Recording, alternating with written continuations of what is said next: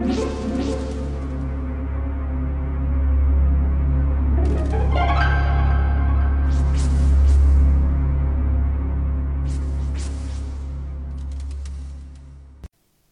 家好，我是小依依，欢迎收听一分钟破案。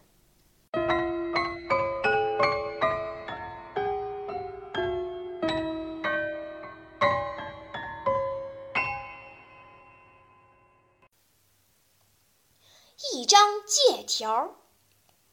一天，铁判官柳青审理完一桩偷窃案，刚要退堂，这时一个商人前来告状。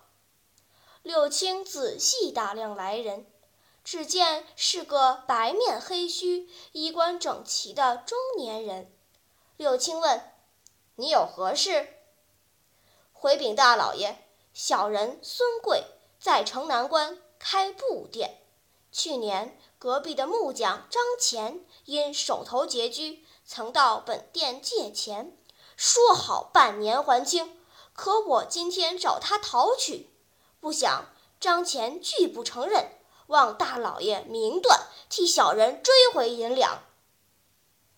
你借给他多少银两？三百两银子。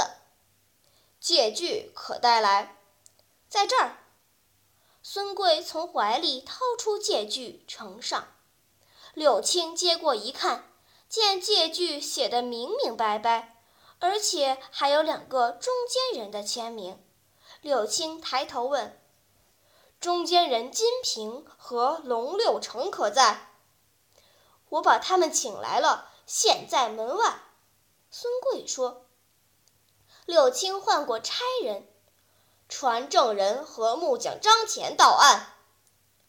不一会儿，三个人都被带到堂上。柳青问：“张乾，你曾向孙贵借钱，可有此事？”张乾说：“绝无此事。”这张借据上的签名可是你写的？柳青拿起那张借据给他看。张乾说道。根本就无借贷之事，我哪会签名？来人，执笔伺候，命你写上自己的姓名。柳青说。张乾写好自己的姓名呈上，柳青将借据拿起来一对，两个签名分毫不差。柳青很诧异，心想：莫非借据是假的？他这么痛快写下自己的姓名，岂不等于在证实自己犯罪吗？突然，柳青灵感一来，想出了一个办法，立刻就破了案。请问，柳青想出了什么办法呢？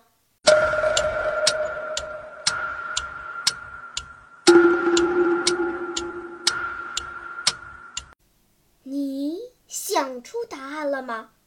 现在是拨开云雾探寻真相的时刻。原来柳青吩咐差役将纸笔分给原告孙贵、证人金平和龙六成，说：“你们三人分开站好。”张乾借钱时间是什么时候？你们写在纸上，不得交头接耳。这一下，孙贵、金平、龙六成愕然失色，拿着纸不知如何下笔。片刻之后，孙贵、金平、龙六成沉不住气了，纷纷跪下磕头认罪。原来，孙贵、金平、龙六成三人记恨张乾买卖兴隆，于是合伙坑害他。由金平仿照张乾的笔记，在一张假借据上署了名。不想铁判官智胜一筹，在公堂上揪住了狐狸的尾巴。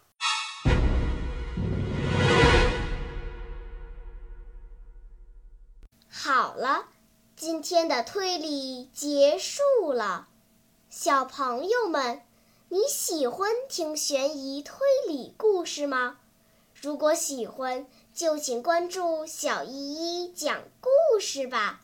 在喜马拉雅 FM 上，我将为你呈现更多谜一样的故事。